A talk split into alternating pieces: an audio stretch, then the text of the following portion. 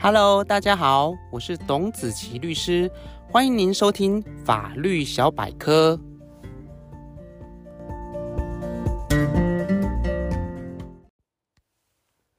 各位听众朋友，大家好，今天要来和大家分享的主题是关于在台湾即将施行的国民法官制度。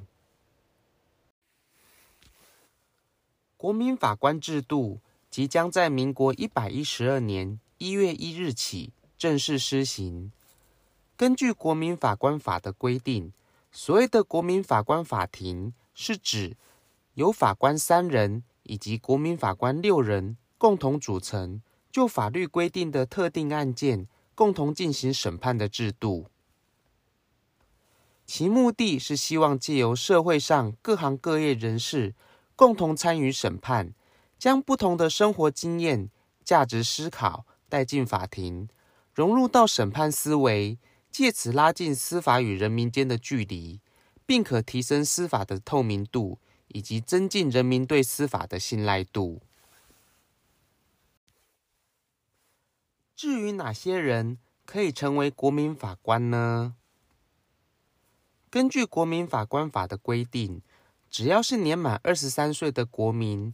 并且在该地方法院的管辖区域内继续居住四个月以上，就有被选任为国民法官的资格。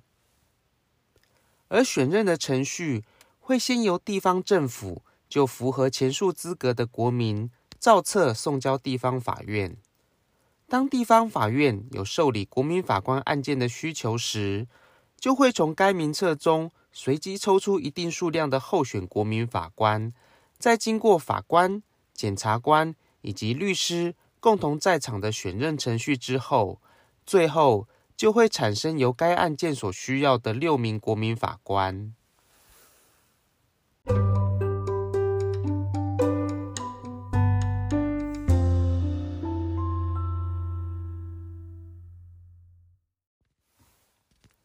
而国民法官可以审理哪些案件呢？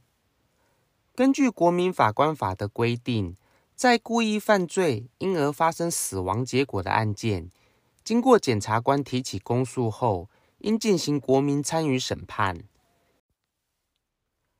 因此，需要进行国民法官审理的案件，主要会与杀人案件有关。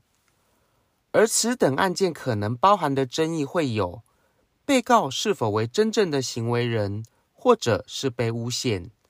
或者被告的行为和被害人的死亡结果有没有因果关系？需不需要负责？以及虽然被告行为跟死亡结果有因果关系，但究竟是故意杀人还是过失致人于死？以上的种种争议都需要国民法官共同参与审判进行判断。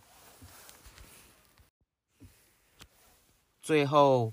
为了保障国民法官的正常生活以及人身安全，国民法官法也特别规定，对于国民法官应按到庭的日数给予日费、旅费以及相关的必要费用。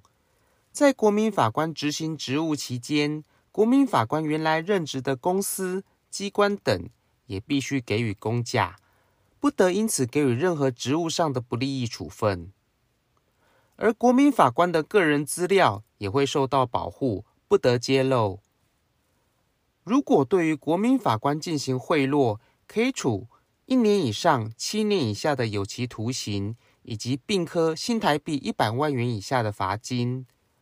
而如果意图影响国民法官的职权行使，或意图报复国民法官，而对于国民法官本人或者其亲属实行犯罪者，对于该行为人所涉及的犯罪，依法则可以加重其刑至二分之一。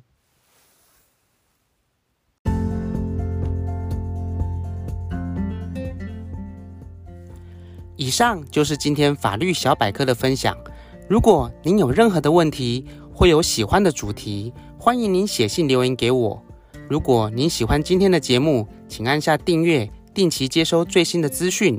也欢迎您将本节目推荐给更多的朋友分享，让好的资讯可以帮助到更多的人。